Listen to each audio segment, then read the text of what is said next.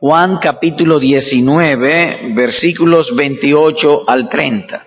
Leo. Después de esto, sabiendo Jesús que ya todo estaba consumado, dijo, para que la escritura se cumpliese, tengo sed. Y estaba allí una vasija llena de vinagre.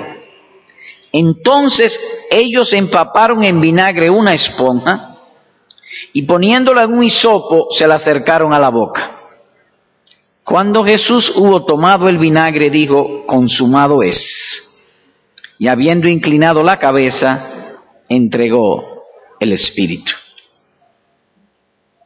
Al leer el pasaje, llama nuestra atención o llamamos vuestra atención en esta frase o expresión, consumado es. En nuestro idioma son dos palabras. Consumado es. Dos palabras. Pero en el original es una sola palabra. Y esta única palabra es o está condensada o resume la suma y plenitud del gozo cristiano.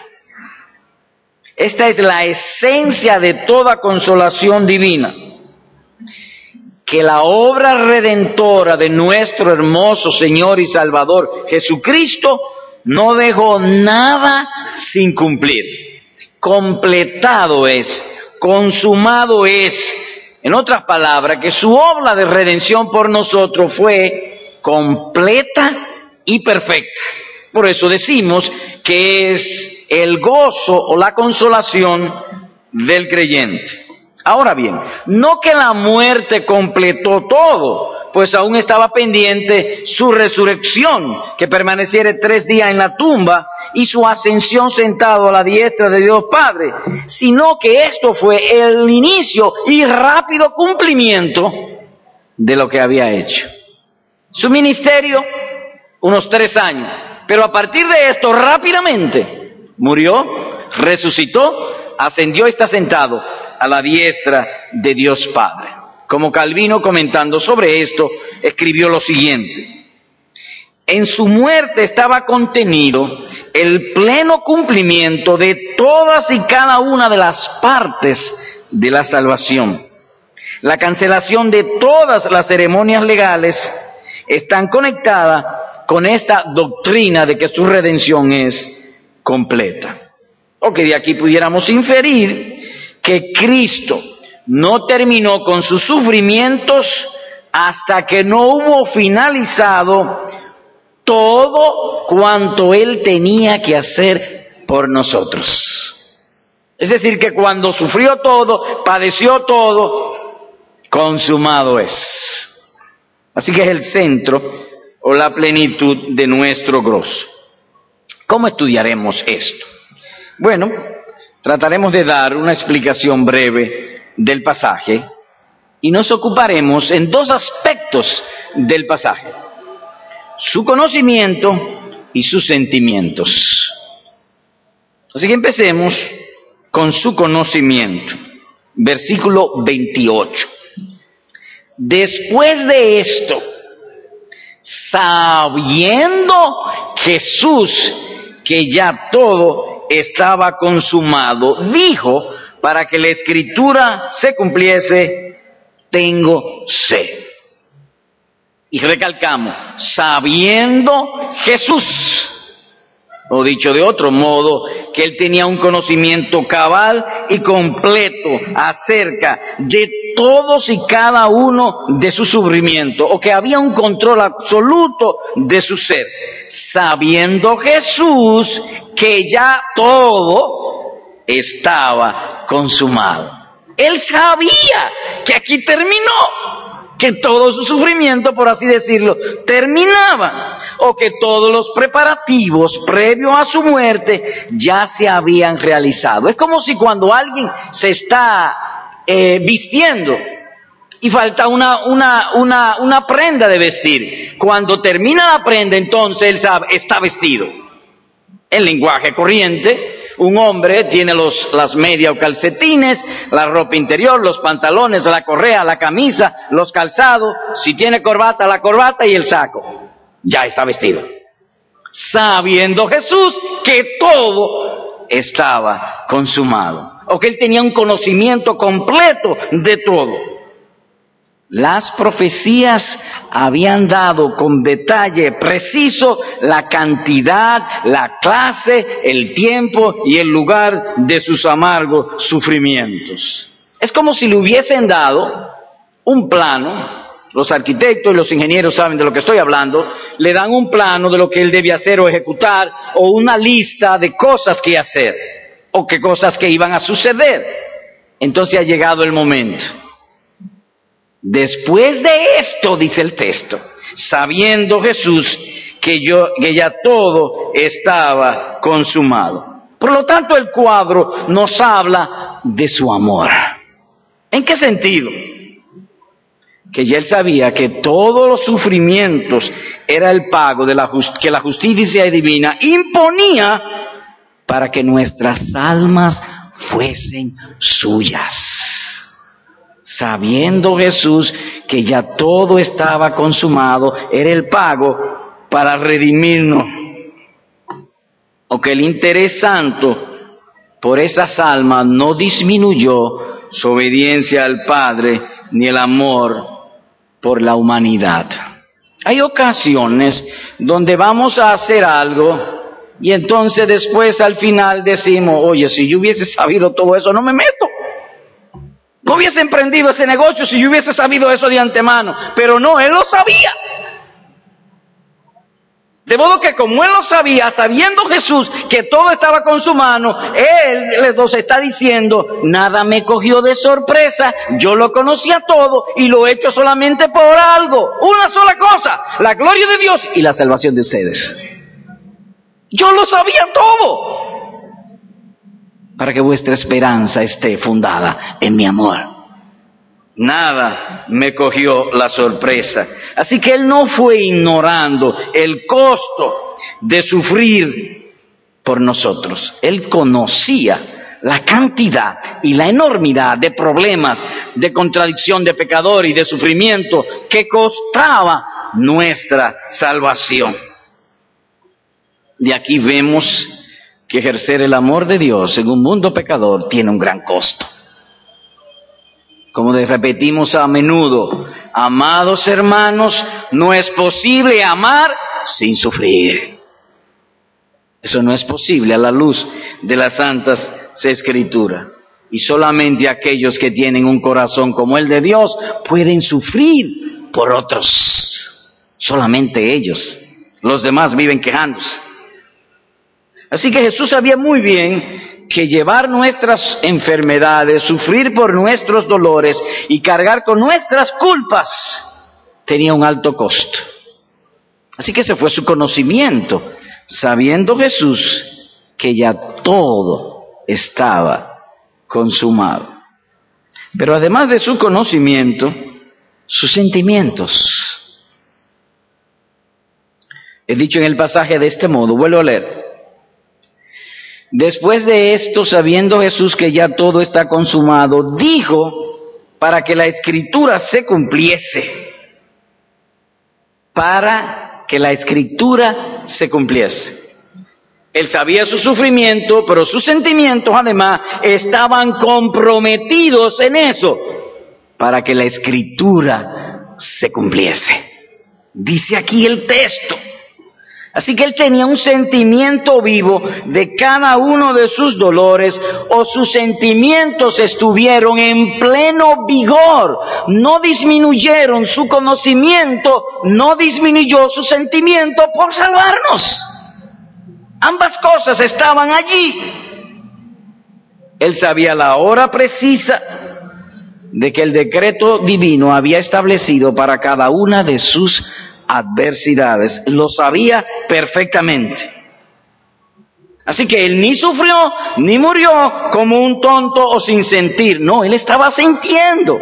Él estaba sufriendo para que sepamos que con conocimiento y con sentimiento Él murió por nuestros pecados.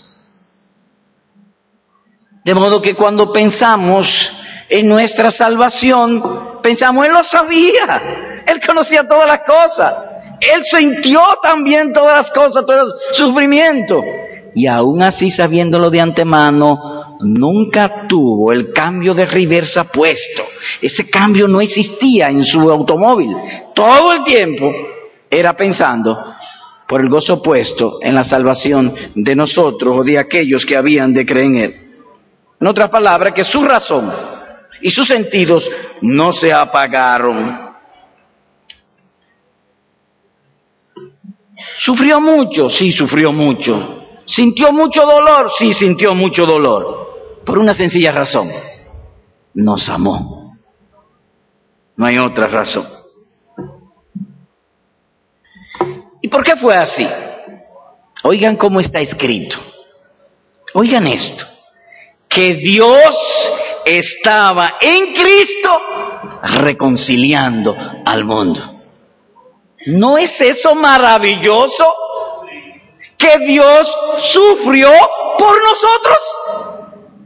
No un mero hombre, no un profeta. Dios estaba en Cristo.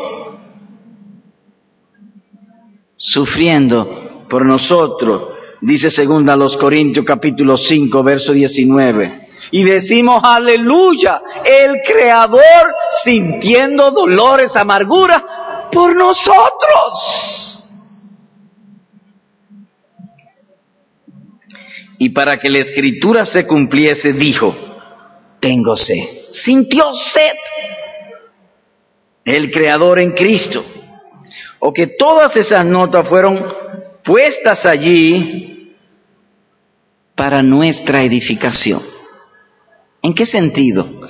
De que sepamos y no tengamos duda que el Señor Jesús es el Mesías prometido, el siervo de Dios de que habló el profeta Isaías y muchos otros de los profetas. Fue Él. Todo lo que fue dicho de él hace siglos y miles de años se cumplieron en él. De tal manera que cuando vengamos nosotros por aquella promesa de que vendría el Salvador del mundo y veamos el retrato, un retrato hablado, ah, este es. Y nuestra esperanza y nuestra confianza y fe esté en Dios y su bendita palabra. Vea conmigo el Salmo 22, por favor. Verso 15. Leo. Como un tiesto se secó mi vigor y mi lengua se pegó a mi paladar. Tenía sed y me ha puesto en el polvo de la muerte. Y en otro lugar agrega, además me dieron miel en lugar de alimento y para mi sed me dieron de beber vinagre. Salmo 69, versículo número 21. De manera que aún en la sed que tuvo se cumplieron las profecías. Suficientes pruebas hay acerca del Mesías. Ahora llama nuestra atención que dice, para que la escritura se cumpliese, dijo, tengo sed. ¿Y qué es lo que quiere decir aquí? ¿En dónde llama la atención? Que no buscó calmar la sed hasta que todo estuvo consumado. Después que el beneficio nuestro, la salvación estuviese hecha, entonces pensó quizás en aliviar o refrescar su cuerpo, para que la escritura se cumpliese. Volvamos allá a Juan 19, por favor. Versículo 1 al 3. Así que, o en conclusión, entonces tomó Pilato a Jesús y le azotó. Fue maltratado, lo azotaron, le dieron con látigo en la espalda. Y los soldados entretejeron una corona de espinas. Es decir, le pusieron una corona en la espina en la cabeza y sangró también. Y le vistieron con un manto de púrpura y le decían, salve rey de los judíos, y le daban de bofetadas. Y en otro lugar dice que en Gesemaní oró y estaba sudando como gotas de sangre. Es decir, que él había perdido mucha sangre. Le dieron puñetazos, le dieron palos, fue azotado, estaba bien, bien maltratado. Y entonces dijo, tengo sed. Ahora, lo que queremos destacar es que anteriormente le habían ofrecido vino mezclado con mirra lo que fuese como en nuestro tiempo como un estupefaciente o una droga para mitigar sus dolores. A él le ofrecieron mirra, dice, con vino, que era que ellos usaban cuando una gente estaba muy adolorida, le daban eso, como hacemos ahora con un calmante. Y en esa oportunidad él no lo quiso. Pero ahora sí lo hizo para que se cumpliese la escritura. ¿Y cuando después que todo, todo estaba consumado. O dicho de otro modo, cuando ya toda la vestimenta, su vestuario había sido completado y solamente faltaba que Él entregase su espíritu por nosotros.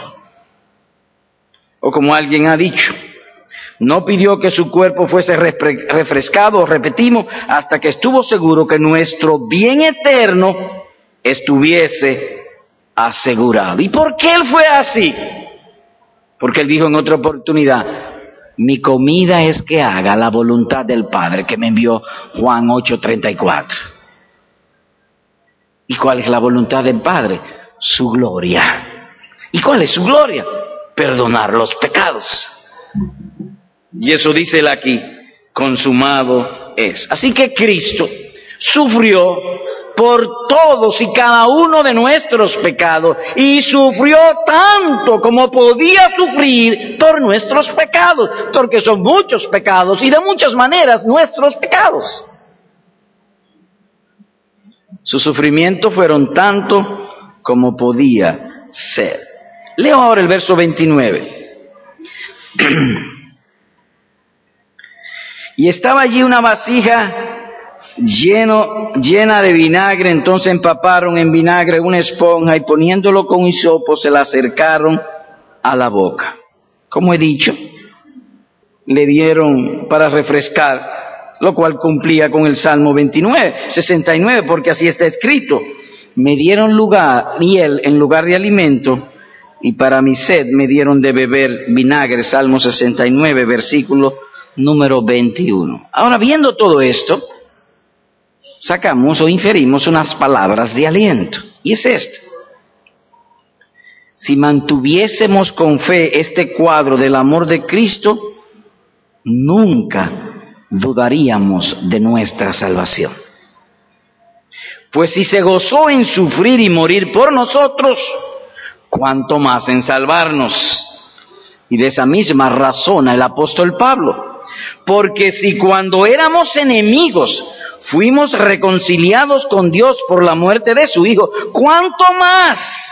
Ya reconciliados, seremos salvos por su vida, dice Romanos capítulo 5, versículo número 10. Así que el Señor bebió amarguras, dolores y vinagre para que bebiésemos un mar de consuelo. Dice el verso 30. Cuando Jesús hubo tomado el vinagre para que se cumpliese la escritura, sus sentimientos estaban en que se cumpliese la escritura, dijo, consumado es. Y habiendo inclinado la cabeza, entregó el Espíritu. En otras palabras, ya se ha hecho todo lo que es en esto para la gloria de Dios y la salvación de los pecadores he cumplido todo lo que de mí se ha decretado, todo lo que de mí se ha profetizado. Consumado es. Es una prueba o una evidencia de un símbolo. ¿Y cuál es el símbolo? En otro lugar dice, en la Santa Cena él dijo, esto es mi sangre del pacto, la cual es derramada para el perdón de pecados para muchos. Mateo 26, 28. Eso lo dijo él anteriormente en la Santa Cena, pero ahora se está cumpliendo. De modo que ahora cuando Él está en la cruz y dice consumado es, se cumple aquello que había sido prometido del nuevo pacto. Y como dijo, Él en su oración intercesora, he acabado la obra que me diste. Juan 17, 4. ¿Qué vimos hoy? Brevemente hoy vimos acerca de la completa redención que hay en Cristo. Se, se hizo trayendo una breve explicación del pasaje, su conocimiento y su sentimiento. En resumen esto, que Cristo no terminó con sus sufrimientos hasta que uno hubo finalizado todo lo que tenía que hacer por nosotros. Y eso es maravilloso. Él lo hizo por nosotros. Él no lo necesitaba, Él no necesitaba salvarse, Él no necesitaba una conducta divina en esta tierra, no, Él lo hizo por nosotros. Aplicación. Dos aplicaciones. Primero, hermano, el Señor Jesús finalizó su obra para tu beneficio.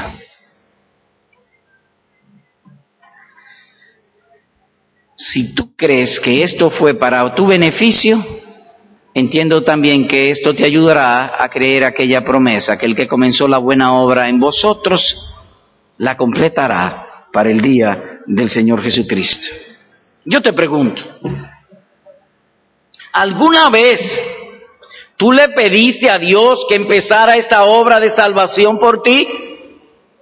No, esto sucedió hace dos mil años y estuvo en la mente divina desde antes de, la fundación del mundo.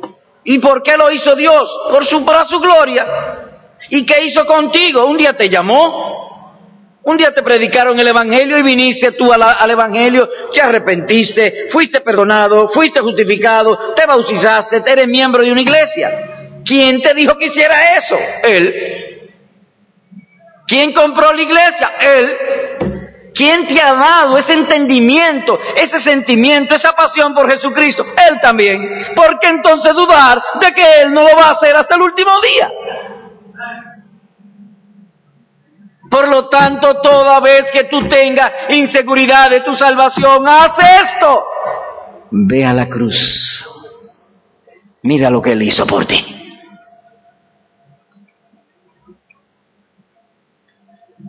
O dicho como dice el escritor a los hebreos, puestos los ojos en Jesús, el autor y completador de la fe.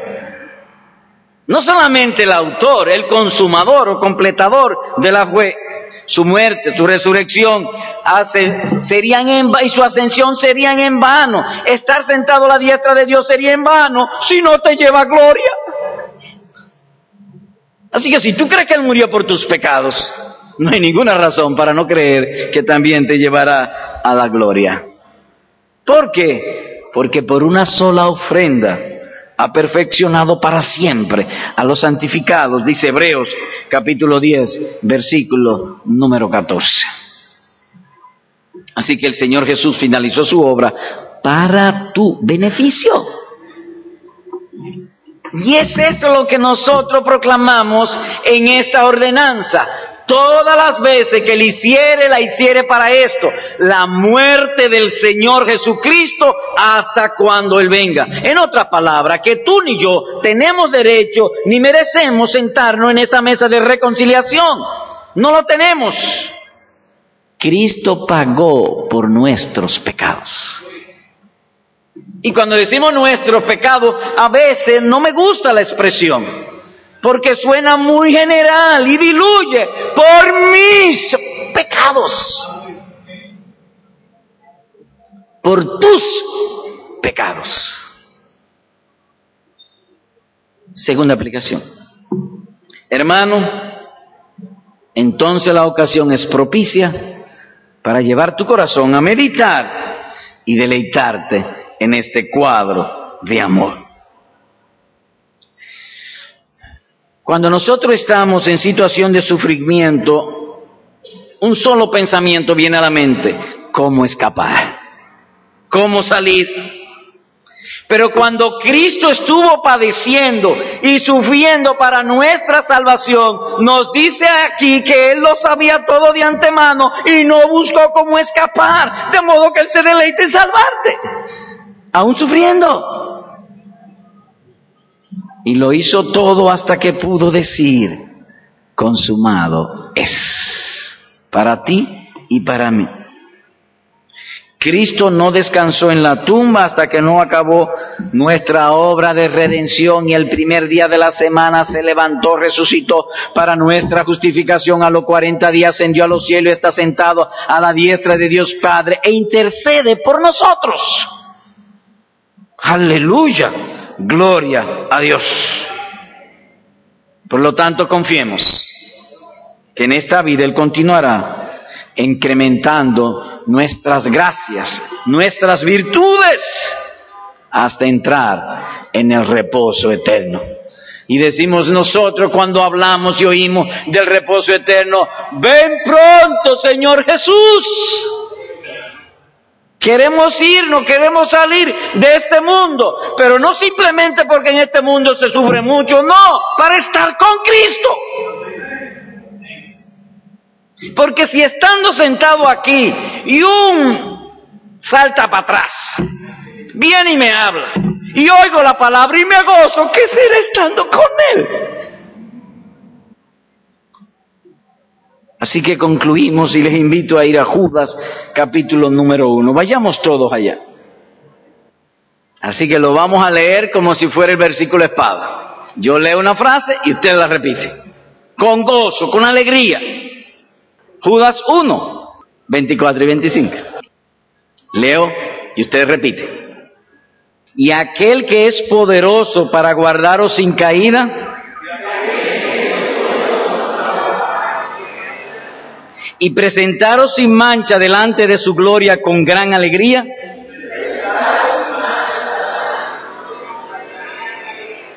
Al único y sabio Dios nuestro Salvador, sea gloria y majestad, imperio y potencia, ahora y por todos los siglos. Amén.